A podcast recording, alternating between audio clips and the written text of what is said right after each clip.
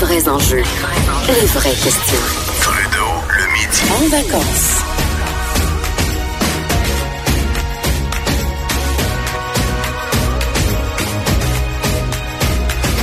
Cube Radio. À midi 18, euh, dans Trudeau le midi en vacances, Vincent Dessureau qui est là cette semaine. Et euh, ben, dans l'actualité américaine, euh, à chaque semaine, il y a du nouveau. À chaque semaine, il y a, bon, il y a des histoires incroyables. Évidemment, là, on se dirige tranquillement vers euh, ben, 2020, les élections de 2020. Et euh, ben, on se demande, euh, ben, de un, on se demande, est-ce que Donald Trump va vraiment être là chez les républicains? Euh, qui va lui faire face chez les démocrates? Est-ce que ça va bien se passer pour les démocrates? Là, il commence à avoir des noms qui ressortent. Euh, et euh, ben, est-ce qu'il y a une personne qui ressort vraiment et on se dit, euh, on met, euh, ben, on va de l'avant avec cette personne-là, puis on va, on va tout gagner? C'est vraiment pas évident ce qui va se passer dans les prochains mois. Et ben, il y a eu un nouveau candidat qui s'est pointé dans les dernières heures, et c'est l'ex-PDG de Starbucks. Euh, il s'appelle Howard Schultz. Il avait déjà été questionné quand même à plusieurs reprises sur euh, son, un, un intérêt éventuel euh, à se diriger vers la Maison Blanche. Euh, bon, avait pas fermé la porte complètement. Là, il se euh, il souhaiterait se présenter comme candidat indépendant. Ça a causé tout un émoi euh, dans les camps, autant républicains que démocrates. On en parle de ça et de d'autres choses parce que ça brasse beaucoup dans l'actualité américaine avec Luc La Liberté, notre chroniqueur politique américain. Bonjour Luc. Oui, bonjour Vincent. Ça va bien? Particulièrement bien. J'espère la même chose de ton côté. On se croise à Québec habituellement, puis là, on est à distance. Ben, exact, mais c'est un grand plaisir de te parler parce qu'il y a beaucoup de beaucoup d'actualités. Howard Schultz, euh, donc parle-moi du personnage. Au départ, c'est c'est- c'est c'est l'ex-PDG de Starbucks qui était là pendant les ben, les grandes années, arrivé en 82 jusqu'en 2017. Alors le- la grande montée euh, de, de la compagnie, c'est un c'est un milliardaire, mais visiblement c'est quelqu'un qui s'intéresse depuis longtemps à la politique. Oui, puis c'est un c'est un démocrate par nature, Monsieur Schulz. Et quand tu disais tout à l'heure, ben il y a des réactions de part et d'autre, autant du côté républicain que démocrate. Du côté républicain, on ne peut que se réjouir de l'entrée en scène de, de Monsieur Schulz s'il devait euh, matérialiser sa ou confirmer sa, sa candidature. Monsieur Trump l'a même défié sa façon coutumière en disant finalement vous n'avez pas ce qu'il faut, vous n'avez pas le guts nécessaire pour vous lancer. C'est qu'un troisième candidat, euh, d'abord soyons clairs, ça a relativement peu de chances de l'emporter. Un tiers parti ou un troisième candidat. Par contre, ça peut faire beaucoup, beaucoup de dommages sur le terrain au moment de l'élection. Euh, ça avait permis, entre autres, à Bill Clinton de devenir président. Ça avait permis à George W. Bush de devenir président dans la fameuse élection également en, en 2000, l'élection très controversée. Donc un candidat Floride. un candidat indépendant mais qui va aller chercher plus de votes d'un côté que de l'autre et va faire pencher la balance. Voilà. Ouais, ben il y a deux pertes en fait. Si M. Schultz se présente, tous les démocrates sont montés aux barricades depuis l'annonce euh, parce qu'on se dit, écoutez, l'enjeu est trop grand. Si l'idée c'est de tasser Donald Trump, qui selon nous, puis euh, on, s'inspire de l'actualité, mais on dit, selon nous, ce, ce président-là est pas à la hauteur, il est même dangereux, faut l'écarter. Les démocrates disent, s'il y a une élection où on ne veut pas d'un candidat indépendant, c'est bien celle-là.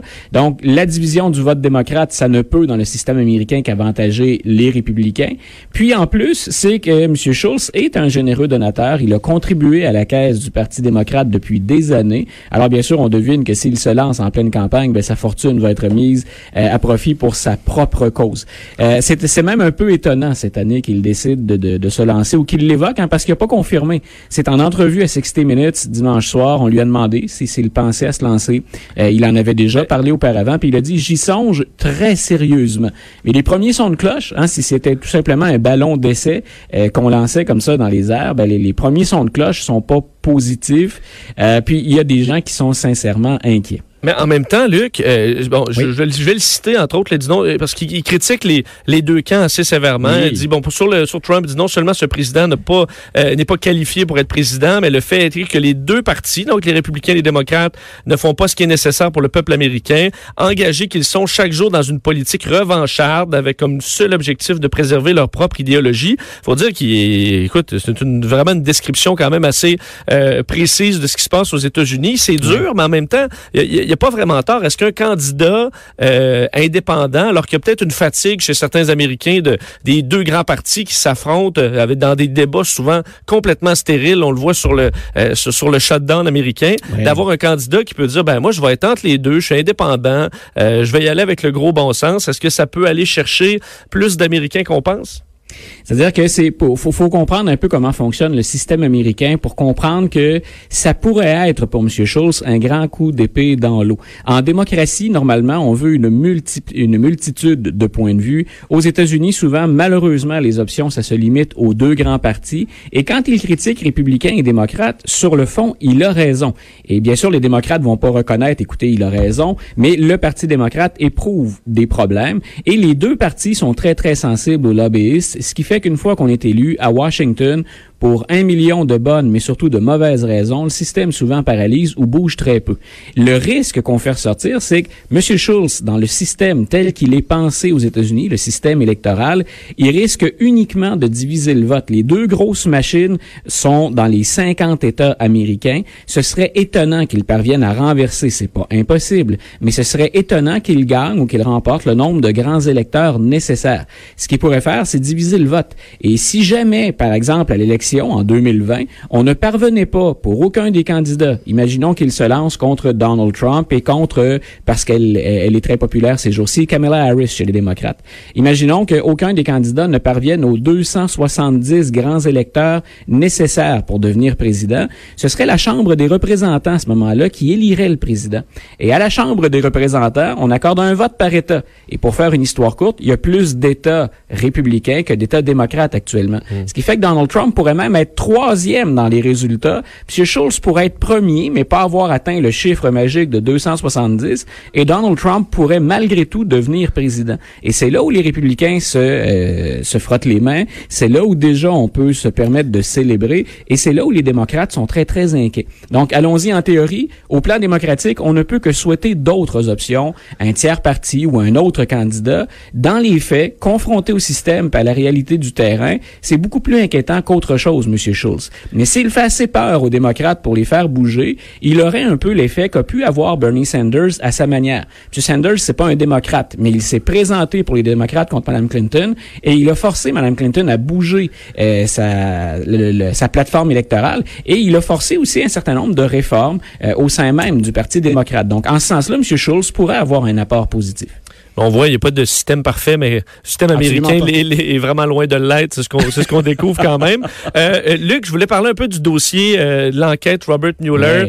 Euh, on sent que ça, ça, ça, chauffe de plus en plus de, bon, relié à cette enquête-là. Je voyais Roger Stone qui a été arrêté, on en a beaucoup parlé, mais qui a commenté sur le, tristement célèbre site Breitbart en disant l'enquête sur l'ingérence russe est comme une balle visant la tête du président. Alors, on, on comprend que il y a quelque chose de gros qui s'en vient. Euh, est-ce que tu penses qu'on va réserver, quel genre de sort on va réserver à cette enquête-là quand elle va sortir? Et il y a toujours une, une inquiétude. Je fais une référence douteuse à la commission Charbonneau, ça n'a aucun lien, c'est pas le même style de euh, d'enquête du tout, mais euh, on s'attendait, quand on s'attend à quelque chose de super gros, puis on se retrouve avec un langage des fois un petit peu plus, un petit peu plus avocat, quelque chose d'un peu dilué, des fois ça, ça se dégonfle assez rapidement. Est-ce que c'est une possibilité avec l'enquête de Robert Mueller? C'est une possibilité. Puis ta, ta question, c'est que va-t-il se produire avec le rapport? J'aimerais bien avoir une boule de cristal. Euh, je peux, je peux exposer ce qui, ce qui ressemble aux retombées potentielles des différents scénarios, mais la seule personne qui est en mesure de répondre à la question aujourd'hui, euh, ben, on attend sa confirmation. En fait, c'est le, c'est celui qui deviendra le nouveau procureur général ou l'attorney general, le ministre de la Justice des États-Unis, William Barr. Donc, il a dû témoigner dans des audiences lui au Sénat, puis on devrait confirmer sa nomination euh, vers la mi-février à peu près. Mais comme le rapport, on dit, ce qu'a dit l'actuel euh, procureur général par intérim, M. Whitaker, il a dit, écoutez, moi je pense qu'il ça approche. On est, on est près de la fin de la rédaction. On pense que ça n'ira pas avant, disons, les deux premières semaines du mois de mars, fin février, début mars. C'est le plus tôt qu'on peut espérer le rapport Mueller. Donc, le nouveau procureur général va avoir tout un dossier sur les mains, puis on l'a interrogé là-dessus. On a dit d'abord, laissez-vous l'enquête se terminer. Il a dit, oui, oui, le travail de M. Mueller, que je connais bien, qui est un ami, euh, on va laisser faire ce travail-là jusqu'à la toute fin. Il va remettre son rapport. Et ensuite, on l'a pressé de, de, de, questions en disant, mais qu'allez-vous faire avec? Et les, euh, les législateurs, les sénateurs, aussi bien républicains que démocrates, ont dit, ben nous, on voudrait que le public sache ce qu'il y a dans le fameux rapport Mueller. Ça défrait la manchette depuis 2017, depuis que le procureur est au travail. Et M. Barr a dit, écoutez, puis là, c'est une réponse un peu un, brin, un brin sibylline, vous pouvez, vous pouvez y trouver ce que vous voulez. Finalement, il a dit, je vais en rendre public autant que, ben, autant que je je, je peux le faire de manière sécuritaire. Ça veut dire, est-ce qu'on va avoir beaucoup d'informations? Est-ce qu'on va en avoir très peu? Est-ce que ce dossier-là va prendre le bord d'une filière puis on n'entendra jamais parler? Euh, on ne le sait pas. Et c'est la raison pour laquelle on s'active actuellement au, euh, au, Congrès américain, au Sénat. Il y a un sénateur républicain, M. Grassley, puis un sénateur démocrate, M. Blumenthal, qui eux ont dit, euh, nous, on veut passer une motion ici au Sénat pour obliger, pour forcer la main, finalement, du ministère de la Justice. On aimerait, on souhaite que ce rapport-là soit rendu public. Encore faut-il voter pour cette motion-là, mais il y a donc un souci réel, je pense, puis un brin de stratégie politique, mais un souci réel de dévoiler l'ensemble du contenu. Et quand Roger Stone dit ce dossier-là, c'est comme une balle en direction de la tête du président, je suis pas certain que ça vise Donald Trump lui-même, parce que rien dans ce que M. Mueller a dévoilé depuis le début nous permet de croire que Donald Trump pourrait être accusé et reconnu coupable. Mais ça peut nuire politiquement aux républicains et à l'entourage immédiat de M. Trump. On en est à cinq arrestations majeures, six avec celle de Roger Et tout pointe vers une collaboration avec des intérêts russes. Mais est-ce que en même temps, euh, on dit oui, ça, ça endommage politiquement Donald Trump, mais il est un peu teflon là. Il, je veux dire, il, de moins en moins. Ben, non, je, oui, je comprends, mais c'est sûr que que ce soit autour de lui, il est quand même capable de se, se défendre. On attend quand même tous qu'il y ait le smoking gun, quelque chose qui relie directement Donald Trump, une accusation criminelle. Euh, ça, euh, donc c'est pas fait là. Non, puis c'est-à-dire que Roger Stone pourrait, c'est ce qu'il y a eu de plus près jusqu'à maintenant d'un smoking gun, ce serait Roger Stone. Euh, Roger Stone, c'est un intime de Donald Trump. C'est plus qu'une connaissance. Les deux hommes se connaissent depuis très très longtemps. Puis M. Stone rêve depuis des décennies de faire de Donald Trump un candidat à la présidence. Et là, il en a, il a contribué à en faire un président. Euh, mais ce qui, ce qui est important là-dedans aussi, c'est le calcul comptable. On regarde depuis le début de l'élection de Donald Trump, depuis son entrée en fonction, les républicains font bien semblant qu'ils n'ont pas entendu ou lu un gazouillis ou deux. Euh, on pardonne, hein, on passe l'éponge, parce que depuis le départ, quand on observait les sondages, mais ça a changé avec les élections de mi-mandat, Donald Trump, en gros, rapportait plus que ce qu'il nous coûte. Mais depuis les élections de mi-mandat, il y a un message clair qui a été passé. À la Chambre des représentants, non seulement on a voté pour les démocrates, mais on a voté pour une diversité qui n'a pas d'égal dans l'histoire. Plus de femmes candidates, plus de représentants des minorités. Et ça, c'est un cheval qu'on peut enfourcher pour l'élection de 2020. Et dans les sondages actuellement, euh, M. Trump, il est au plus bas. C'est le seul, d'ailleurs, président qui n'a jamais franchi la barre des 50 en termes de code de popularité. Et là, dans le, le plus récent sondage, le Washington Post ABC, il est à 37 euh, Il y a des républicains qui prennent des notes actuellement et il y a des républicains qui euh, grognent beaucoup depuis le premier shutdown, parce qu'on en aura peut-être un deuxième dans, dans deux semaines. Eux disent, c'est une blessure qu'on s'est infligée, c'est bête, nous, nous sommes tirés dans le pied. Puis le premier responsable de cette fermeture des services gouvernementaux, en raison de son entêtement pour le mur, c'est Donald Trump. Euh, Luc, en terminant, un mot sur le, ben, un autre drama euh, à Washington qui a été le dossier du discours sur l'État de l'Union reporté en raison du shutdown, conflit entre euh, justement Donald Trump et Nancy Pelosi. Finalement, ça aura lieu le 5 février avec un, un léger délai relié à ce, ce, shutdown et on apprend que c'est une parce qu'il y a toujours une réplique du, du, du parti, de, disons, de l'opposition après le discours sur l'État de l'Union, qui est un discours quand même mythique, très important aux, aux États-Unis. Et là, on apprend que ce sera une, une ancienne candidate au poste de de gouverneur de l'État de Georgie, Stacey Abrams, qui est un, une, étoile montante euh, carrément du Parti démocrate, qui n'a pas de siège en tant que tel, mais qu'on va aller mettre là pour pourquoi dans le fond pour euh, parce que euh, on veut la faire connaître davantage?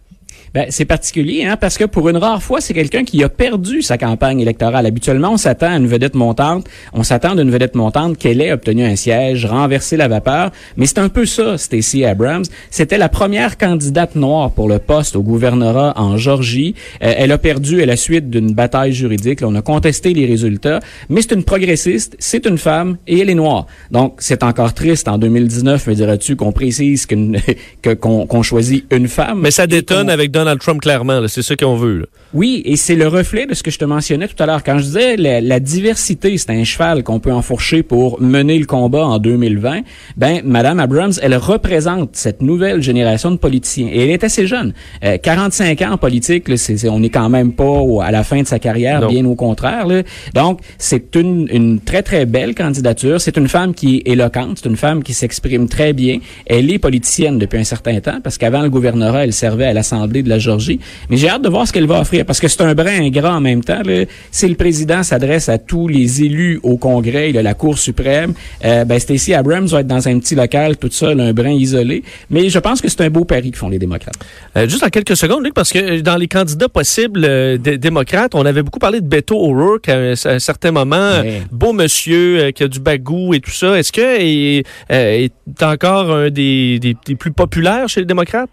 Monsieur, euh, Monsieur O'Rourke, il a le, le luxe de, de, de la patience actuellement, c'est-à-dire qu'il laisse mousser sa cote de popularité. Donc depuis, lui aussi, il a été défait contre Ted Cruz euh, au Texas, mais C'est passé très proche quand même. Voilà, mais Madame Ab- et Madame Abrams aussi, les deux sont dans des États du Sud dont on pensait que c'était des bastions républicains. Donc que deux démocrates s'imposent là, c'est intéressant. Puis Monsieur O'Rourke, il a une belle cote de popularité et carrément le jeu auquel il se livre actuellement, c'est de se faire désirer et probablement aussi de monnayer une candidature. Monnayer au sens euh, qui m'appuie ou encore que me que, que pourrait-on me garantir si jamais je devais perdre mon pari? Euh, Est-ce que c'est une vice-présidence? Est-ce que ce sera un poste dans une administration? En tout cas, il a la cote actuellement et c'est très rare. Il a le loisir de se laisser désirer, alors que d'autres comme Kamala Harris ou Madame Warren, euh, elles ont décidé de plonger très très très tôt pour une autre stratégie pour prendre le lead et dominer l'attention médiatique. Luc, toujours un plaisir. Je suppose que la- dès la semaine prochaine, il y aura plein de nouvelles d'histoires. Un gros merci. Une bonne fête de journée, Vincent. bye bye. Luc La Liberté, notre chroniqueur politique américaine sur ce dossier. Dans quelques instants, au retour de la pause, euh, on parle un peu d'immigration. Il y a deux grosses histoires euh, aujourd'hui, entre autres 18 000 dossiers euh, qui n'ont même pas été ouverts datant de dans certains cas jusqu'à 2016, qui sont euh, maintenant, euh, ben, qui doivent être traités par le gouvernement de François Legault, alors qu'on veut réduire les seuils d'immigration. Ça donne un beau casse-tête. On en parle au retour de la pause.